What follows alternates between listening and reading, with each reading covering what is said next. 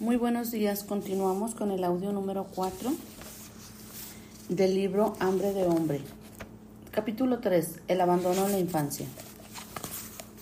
Los padres cumplen una función fundamental en la vida de todo ser humano. Ejemplo, inmediato de lo que es el mundo, el amor, el afecto, de lo que es la vida y de cómo se vive en ella. Los deseos de nuestros padres son órdenes, con sus actos y su manera de vivir nos transmiten quiénes son, cuáles son sus miedos y sus prejuicios. Muchas de las ideas raíz en nuestro inconsciente son enseñadas por nuestros padres mediante sus actos.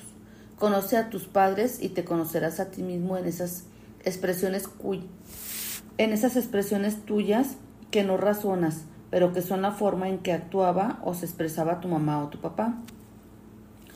El padre de tu mismo sexo te muestra quién eres. Cómo es ser mujer u hombre. Es un ejemplo de lo que tú eres, ya que comparten el mismo sexo. En cambio, el padre del sexo opuesto te indica cómo son los otros, qué puedes esperar del sexo opuesto y cómo relacionarte con él. Buscar ser amada desde el hambre. Para las mujeres, el padre nos muestra un modelo de lo que es un hombre. Su afecto nos enseña que somos merecedoras ser queridas, cuidadas y respetadas por un hombre. En nuestro primer amor, el primer modelo del amor masculino. Será una referente de lo que busquemos en una pareja para repetir y estar con alguien como él o para buscar todo lo contrario. Así, un padre cercano con un manejo sano de su autoridad, interesado, afectuoso, nos enseña a tener confianza en nosotras mismas, a sentirnos merecedoras del amor de un hombre. Esto alimenta nuestra seguridad. Un padre de estructura y confianza para salir al mundo y ser buenas estudiantes disciplinadas y estructuradas. Cuando eres niña, la presencia de un padre te hace sentir segura, protegida, capaz de ir por el mundo con confianza y más adelante relacionarte con los hombres. sentirnos apreciadas y aceptadas por nuestro Padre nos enseña que somos valiosas y capaces de que un hombre nos quiera.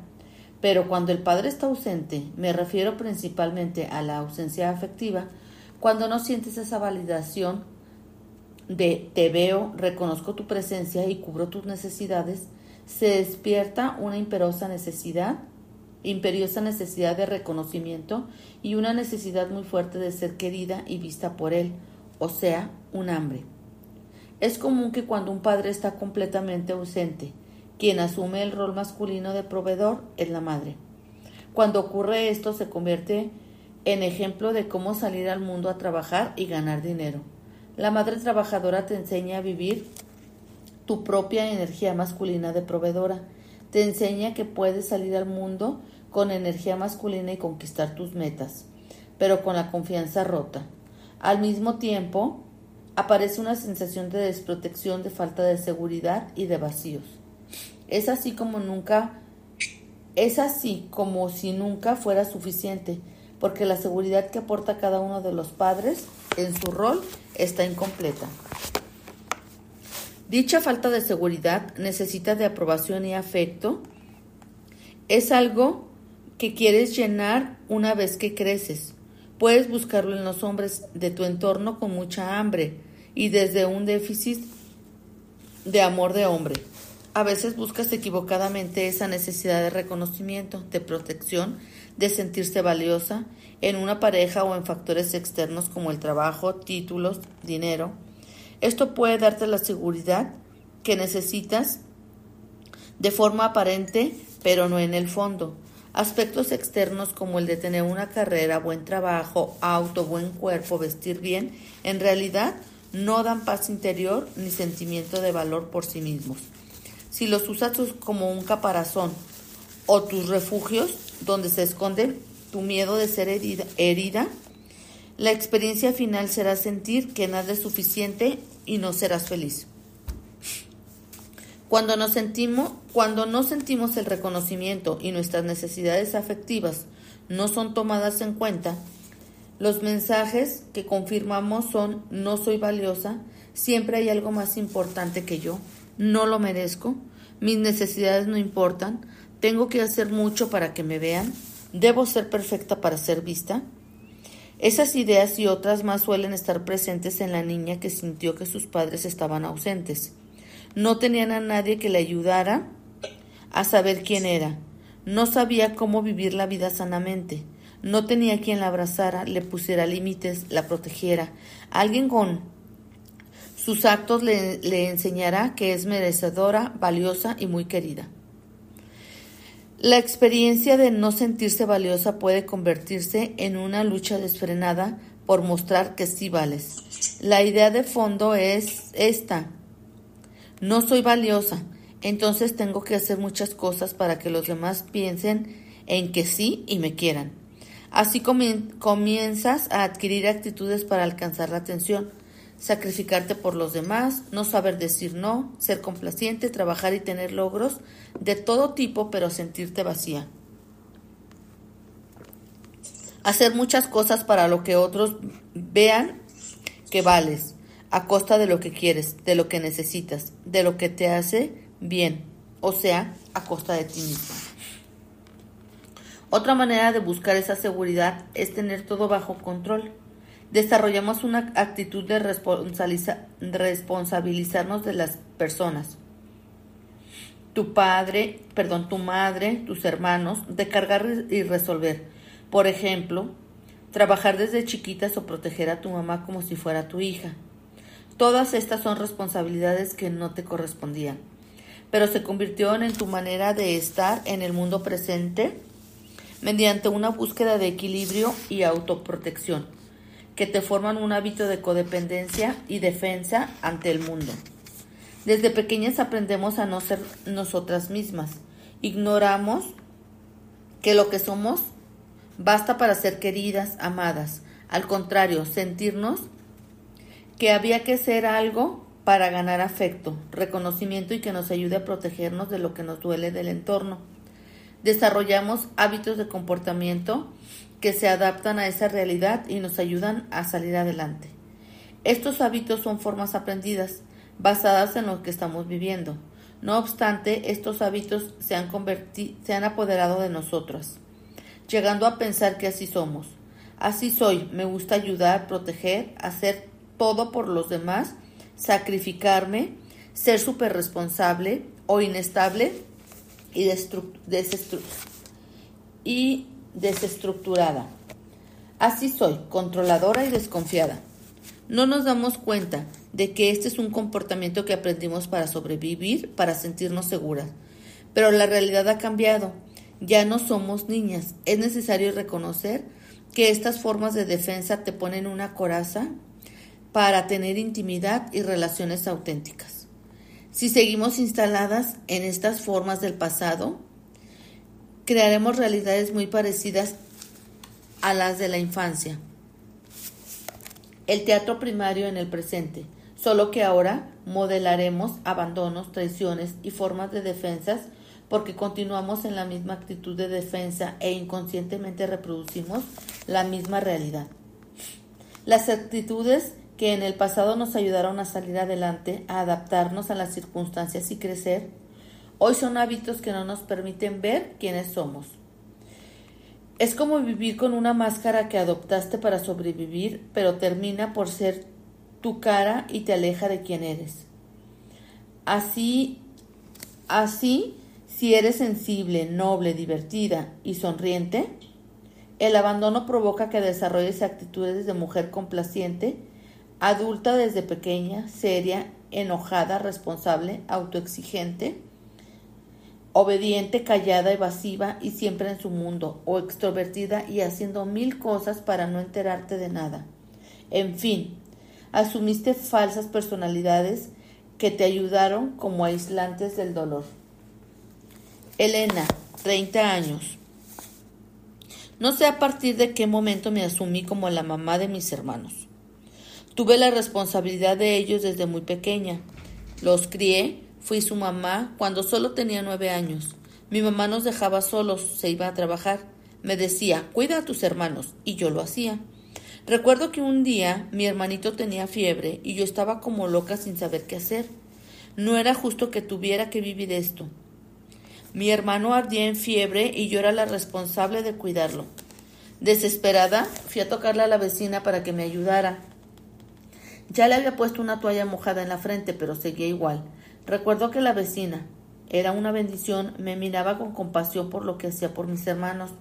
Fue un momento de mucha angustia que no merecía vivir, no merecía cargar con esa responsabilidad. Me duele mucho recordar, recordarme de niña en situaciones tan difíciles. Ahora sigo buscando hermanos para hacerme cargo todo el tiempo. Soy muy preocupona y ando siempre angustiada. Me cansé, me cansa vivir así.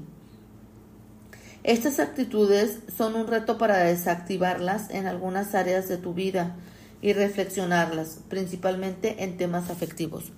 Cuando tales actitudes aprendidas son rígidas, o sea, si no puedes dejar de ser controladora, esa mujer que siente que el mundo se le viene encima y es una niña desprotegida, no nos permiten ser auténticas en nuestra etapa adulta.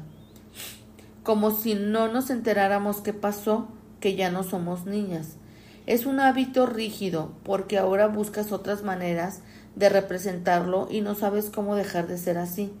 Con ello, dejas aprisionado el yo auténtico a esa que era y has olvidado. Sin embargo, ese yo auténtico no se va, se queda aprisionado esperando a que lo reconozcas. Por momentos se aparece mostrando que es que es libre y feliz y no siempre atado por sí misma. A veces, no pasamos, a veces nos pasamos la vida con esa máscara que adoptamos para salir adelante durante la niñez y no hacemos un trabajo con nosotras mismas para recuperar una manera diferente de estar en la vida. El problema es que con los años nos acostumbramos a vivir nos acostumbramos a vivir en el dolor y la angustia. No nos enteramos de que podemos vivir de manera diferente. Pensamos que la vida es así, lo cual provoca que vivamos llenas de frustración con un vacío permanente y reproduzcamos las mismas realidades una y otra vez. De niñas tenemos muy claro el sentido del bien, la percepción de lo que está pasando, el contacto con nuestras emociones, con lo que necesitamos. Pero cuando los padres lo niegan, ignoran o descalifican, desconfigura nuestra percepción. Si fingimos que no pasa nada, afectamos a nuestros hijos, pues sienten que algo pasa, pero no saben qué es y se llenan de angustia. Cuando nos descalifican, cuando nos dicen que lo que sentimos está mal, que lo que pensamos no es cierto, que estamos locas, nos confunden y nos hacen dudar de lo que sentimos y pensamos. Además, desconfigura nuestra percepción. Típicas creencias de la niña abandonada. Número uno. Para ser querida debo ser diferente a la que soy. 2. Para vivir el amor debo renunciar a mí misma. 3. Los hombres lastiman y engañan. 4. No soy valiosa y tengo que hacer algo para que un hombre se quede conmigo. 5. Para no ser herida, debo tener todo bajo control. 6. El amor duele. 7. Nunca confíes en un hombre. 8. Tus necesidades no importan. 9. Expresar el dolor está prohibido. 10. Al final te abandonarán. 11. Una, una mujer buena se sacrifica a sí misma. 12. El dolor hay que negarlo o evadirlo. Etcétera, etcétera, etcétera. ¿Con cuál de estas creencias u otras semejantes te identificas? Crecemos con padres bien intencionados, pero ignorantes y con historias de dolor y carencia. Todas estas carencias sembradas en un nivel que no alcanzamos a reconocer. Ellos nos las heredaron. Se manifiestan por medio de nuestros actos y de la manera en que nos tratamos y representamos circunstancias como las de nuestra infancia, llenas de abandono o carencia afectiva. Trabajar con el dolor de la ausencia de nuestro padre nos ayuda a hacerlo con nuestra relación con los hombres. Hay que dejar de buscar esa seguridad, este cuidado desde una posición de tanta hambre. Vivir un vacío afectivo de padre o el hambre de hombre es una experiencia de mucho vacío y angustia en la vida. La relación con la madre. Nuestra madre tiene un papel fundamental en la formación de la autoestima. Su presencia modela la imagen de nosotras mismas. Desde que somos pequeñas, la madre es nuestra referencia de lo femenino y de lo que seremos como mujeres. El respeto, el cuidado, la valoración que practique consigo, misma influirá en el trato que nos daremos a nosotras mismas. Por ello, es fundamental porque seguiremos sus pasos para imitarla o para hacer todo lo contrario a ella. Recuerda que ella siempre estará, siempre será esa referencia. La madre nos indica en la vida de mujeres su presencia afectiva. Nos ayuda a tener amor propio, a saber cuidarnos y tratarnos con respeto y cariño.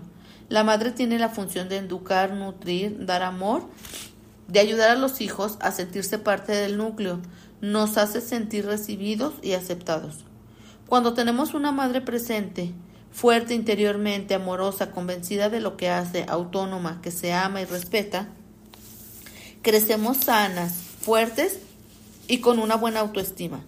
El amor del Padre nos otorga la confianza en los hombres, las metas de la educación y el trabajo.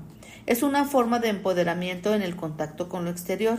En cambio, la madre nos construye confianza y amor en el interior. Mediante su aceptación y amor nos sentimos valiosos y listos para enfrentar la vida. Cuando tenemos un modelo de madre tradicional, sacrificada, impotente, víctima, que no sabe poner límites, que es dependiente emocional, muchas veces sus actitudes de falta de autoestima, de no saber cuidarse ni respetarse, nos enojarán mucho con su falta de amor propio. Una mamá que renuncia a sí misma dependiente de su esposo y víctima, nos duele mucho. Nos enseña un modelo muy pobre del ser mujer y también a tener hambre de hombre y una manera muy carente de lo femenino en nosotras. Reflexiona, ¿qué te duele más de la forma de ser de tu madre? En esta cultura, el abandono de la madre es imperdonable. Las expectativas que se crean alrededor de la madre es altísima He conocido muchas personas que dicen, perdono a mi papá, porque su actitud de abandono y egoísmo es lo esperado, pero a mi mamá no, porque se supone que una madre nunca te abandona. Enaltecemos e idealizamos lo que las madres son o deberían de ser. Les atribuimos un instinto casi idealizado. Muchas veces ellas se quedan a enfrentar el reto de educarnos y a pesar de eso con ellas estamos más enojadas. No por ser mujeres debemos tener ese instinto materno como un superpoder incluido en el paquete. A veces tienes a tu hijo en brazos y lo único que quieres es salir corriendo o no tienes ni idea qué hacer. También hay mujeres para quienes la maternidad es una verdadera vocación y son verdaderas instituciones en la educación de los hijos y sabias en verdad. Conozco algunas, son Mujeres muy poderosas encarnan un rol de educadoras, protectoras, conservadoras del hogar, organizadoras. Verdaderamente todos mis respetos. En mi taller de las heridas de la infancia hablo sobre la, sobre la madre sobre la madre herida de abandono. Es la abandonada por su padre, una mujer que cría hijos que nunca se van del nido. Suele manipular, puede hacer sentir a sus hijos en deuda con sus sacrificios, pues es una mujer que ha sufrido en serio, que aguantó maltratos y sacrificios. Por lo mismo, castra la autoridad de los hombres sobreprotegiéndolos. Es incondicional y al mismo tiempo víctima. Esta mamá ha sufrido por ellos y deja una factura inconsciente que, que en el fondo enoja a sus hijos. Cuando hablo de esta mamá en mis talleres, los participantes expresan, estoy harto de ella, ¿cómo me la quito de encima? ¿Cómo le, le pongo un límite? ¿Cómo puedo dejar de sentirme culpa cuando no hago lo que me dice? Porque cuando le dices, no mamá, no puedo ir este domingo, contestan, claro, a ver si un día vienes y ya me morí, o claro, a nadie le importo, ya me voy a morir para dejar de ser una carga para todos. La madre con la herida del abandono quiere que hagas lo que dice, Siente que los hijos son su propiedad y que están en deuda con ella. Quiere que la visiten todos los fines de semana, la cuiden y le resuelvan sus problemas. Que la mantengan porque ya se sacrificó. Que la pongan en un altar por todo lo que sufrieron. El pago es que te hagas cargo de ella y nunca la abandones. Un hijo nunca está en deuda con un padre, porque elegir ser padres es educar, amar y dar sin deuda. Sentirse en deuda no es sano. Podemos estar agradecidos, pero no en deuda. Las mamás debemos de aprender que no tenemos hijos para, para que después se hagan cargo de nosotras. Tener un hijo es la oportunidad de enseñar, crecer, aprender, amar y amar. Enseñarlos, nutrirlos y dejarlos volar. Una señal de que has, que has creado hijos dependientes y frágiles es que viven contigo aún siendo adultos o piden tu opinión para decisiones que deben de tomar por sí mismos o te visitan todas las tardes cuando ya tienen casa y familia. Reflexiona. Si murieras, ¿dejarías hijos fuertes que saldrían adelante sin ti? ¿O hijos frágiles a quienes tu partida los quebraría porque aún eres una fuente fundamental de seguridad para ellos? Creamos hijos fuertes si los educamos con amor y límites, si aplicamos autoridad, respeto, libertad y confianza. Cuando como mamá trabajamos por ser más libres y cargarles menos expectativas y traumas de nuestra infancia. Cuando aceptamos un temperamento sin querer que sean lo que esperamos. Cuando no les damos la responsabilidad de cuidarnos, cuando no les resolvemos todo y damos espacio para que ellos resuelvan sus conflictos. Cuando no les pasamos factura de lo que hacemos por ellos, cuando dejamos de sentirnos culpables por lo que no han logrado, en fin, cuando das espacio para que tengan una vida que compartan contigo y estén a un lado, pero en libertad para que elijan por sí mismos. Como mujeres, nuestra madre es nuestra referencia. Seguramente por momentos sentirás que eres como ella al tiempo de educar a tus hijos, de relacionarte con los hombres, de sentirte merecedora, de ser querida y respetada. Actuemos, actuamos como si por momentos fuéramos ella, porque ese es nuestro modelo para ser diferente o construir una vida mejor.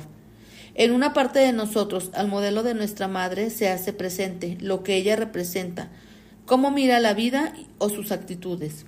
No es fácil reconocerlos, pero si una vez que te quejas y te victimizas, no sabes poner límites en lo emocional y tienes relaciones de pareja donde hay conflicto permanente, pregúntate, ¿esa es la forma en que mi madre me enseñó a amar? Probablemente observes que la manera en que hoy amas es la que ella te enseñó con su ejemplo. Quizás aprendiste que el amor es sacrificio, dolor, renuncia, conflicto, maltrato, abuso, y por eso lo vives de estas u otras formas o simplemente no lo quieres vivir porque es doloroso.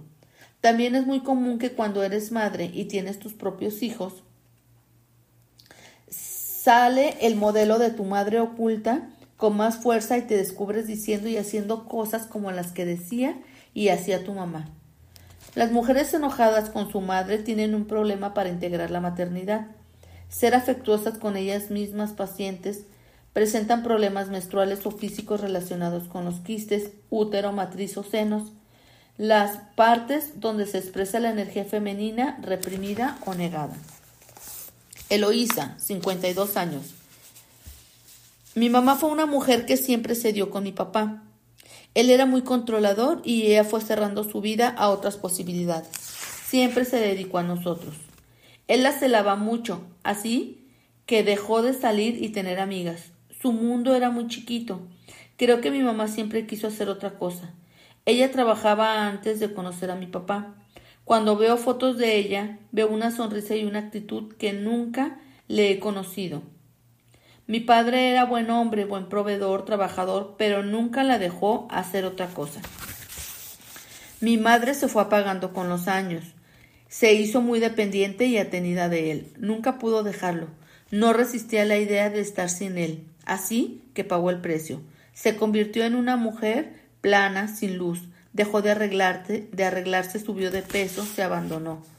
Sintió como si me hubiera siento como si me hubiera olvidado de sí misma.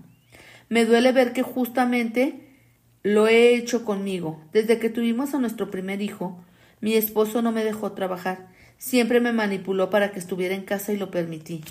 Después tuvimos a Carla, nuestra segunda hija, y fue más difícil aún. Yo quería cuidarlos, pero no solo eso. Sentí que debía renunciar a mi propio desarrollo profesional, olvidarme de mis necesidades porque tenía que cuidar a mis hijos. Empecé a sentirme insatisfecha y enojada en mi casa, pero no podía enfrentar a mi esposo y cambiar esa realidad. Yo quería mucho a mis hijos y siempre sentí que si trabajaba los abandonaría. Pero esa frustración me hacía sentir muy dura y exigente con ellos. Los años pasaron, mis hijos crecieron y yo dejé de saber quién era. Dudé de todo lo que pensaba y sentía. Dejé de ser yo misma y me convertí en esposa y mamá. Ahora siento que mis hijas me tienen mucho coraje porque las eduqué con mucha dureza y le permití tanto a su padre. Son rebeldes, groseras y desesperadas conmigo. Siempre me dicen que yo tengo la culpa de todo lo que hace su papá. Nunca imaginé que esto tuviera alguna relación con mi madre. Jamás imaginé que la historia se repitiera conmigo. Repetimos o rechazamos porque nuestros padres son nuestra referencia. Eloísa creció con una madre que se, anulaba, y aunque al principio decidió estudiar y trabajar y no ser como su madre, tuvo cuando tuvo hijos entró en el patrón materno. No se, no se dio cuenta de cómo, cómo fue apoderando de ella la visión que aprendió de lo que es una buena madre. No tuvo la fuerza o claridad para defender sus propios sueños o anhelos, y la vida de mamá con sus múltiples e interminables tareas, la fue consumiendo. Ser ama de casa es muy valioso e importante, pero nunca debe ser pretexto para dejar de mirar tus necesidades y tener sueños propios donde te desarrolles y crezcas con ellos. Pensar en nuestros hijos siempre Pensar que nuestros hijos siempre estarán con nosotros o nos agradecerán nuestras renuncias por ellos o serán cargo de nosotras en un futuro no tendría que ser garantía. No debemos tener hijos solo para que se hagan cargo de nosotras, por no estar solas, tener compañía en la vejez, dar un sentido en la relación de pareja. No deberíamos elegir tener un hijo desde la necesidad, sino desde la abundancia para darle, no para que nos dé. Repetimos los patrones con los que crecimos porque son influencias muy fuertes en el inconsciente. No basta con, con no querer ser para dejar de serlo. Hace falta trabajar internamente en lo aprendido. Por ejemplo, si tu mamá permitía violencia, no basta decir yo no estaré con un hombre violento. Debes trabajar con todos los hábitos que aprendiste con ella, los cuales generan una realidad así. Los patrones se activan cuando no hay conciencia y, y la inercia se apodera de nosotros. Si somos conscientes y elegimos, entonces esto no pasará sobre todo cuando elegimos trabajar con el dolor que heredamos de nuestra madre, quien nos predispone al amor y a vivir nuestra energía femenina. Hemos profundizado en la comprensión de la madre que se abandona a sí mismo. A continuación, hablaremos de las actitudes de la mujer con herida de abandono en su infancia. Si tu madre tiene esta herida, es muy probable que tú también, aunque se manifieste de otra forma. Te será más fácil identificarlo en las características de la mujer con herida de abandono que veremos más adelante. Sanar y aceptar lo que nuestra madre es nos da la oportunidad de sanarnos a nosotras mismas. No pondremos valor, no podremos valorar lo femenino y ser buenas madres de nosotras mismas o de nuestros hijos biológicos si estamos enojadas con, con nuestra madre. Padres en crecimiento, hijos en libertad. La oportunidad que tenemos de amarnos, respetarnos, sentirnos orgullosas de quienes somos, tener una vida creativa, haciendo lo que nos gusta e ir construyendo poco a poco relaciones más sanas de pareja, permitirán que las que siguen, hijas, sobrinas, alumnas y toda mujer, para la que seas una referencia, tengan un mejor modelo en el cual inspirarse y les ayude a ser cada vez mejores. Necesitamos mejores modelos de lo femenino, no consciente y pleno, sin hambre de hombre. El dolor del abandono en la infancia. La herida del abandono es un dolor de soledad, de ausencia afectiva. De no ser vista y respetada en sus necesidades durante la infancia. Deja una huella muy profunda en el alma de la persona. Esa experiencia nos acompaña hasta nuestra vida adulta, cuando somos conscientes y tenemos la oportunidad de sanarla. Esa herida es como una herida en la piel, duele. A veces ciertas circunstancias hacen que hacen que sangre, que se vuelva a abrir. El contacto con el exterior la lastima. La herida del alma duele al tener contacto con las personas que le recuerdan el abandono. Duele el vivir circunstancias parecidas a las de su infancia. Ese botón puede activarse por distintas circunstancias. El miedo al abandono se dispara incluso con los detalles más simples de la vida. Por ejemplo, mientras esperas a alguien en un restaurante, te cancelan una cita, no te invitan a una fiesta. Cualquier experiencia que te hagan sentir no vista activa una sensación de angustia y vienen a ti sentimientos de inseguridad, enojo y ansiedad. Este dolor del alma se genera en los primeros siete años de vida, después se va reafirmando con otras experiencias. Se relaciona con la ausencia afectiva de nuestros padres. Sin embargo, en el caso de las mujeres, la herida del abandono se vincula con la ausencia del padre, su desprotección, alejamiento, falta de afecto y cuidados. De niñas teníamos muchas necesidades, muchas hambres afectivas de saciar. Cuando no pueden ser saciadas estas necesidades, quedan con saldo pendiente y como niñas desarrollamos actitudes que nos ayudan a salir adelante. Por ejemplo, nos aferramos a las personas presentes, como madre, abuelita, hermanos, y crecemos dependientes y con mucho miedo de que se vayan o que les pase o que algo les pase. Esta soledad de infancia hace que nos aferremos a las personas y a las cosas por medio del abandono. Una parte de nosotros permanece en un estado infantil, en una niña mujer. El cuerpo crece y parece que eres adulta. Pero dentro de ti está la niña con saldo pendiente, con necesidades fundamentales no satisfechas y con mucha hambre de hombre. Al crecer y saber que podemos atraer a los hombres, esta, esta necesidad ve la responsabilidad de ser cubierta en casi cualquier hombre que muestre interés en ti. Ves en él al que sí te cuidará, amará y llenará de todo eso que tanta falta te hizo en tu infancia. Y pues hasta aquí dejamos nuestra lectura del día de hoy. Muchas gracias por acompañarnos. Nos vemos mañana.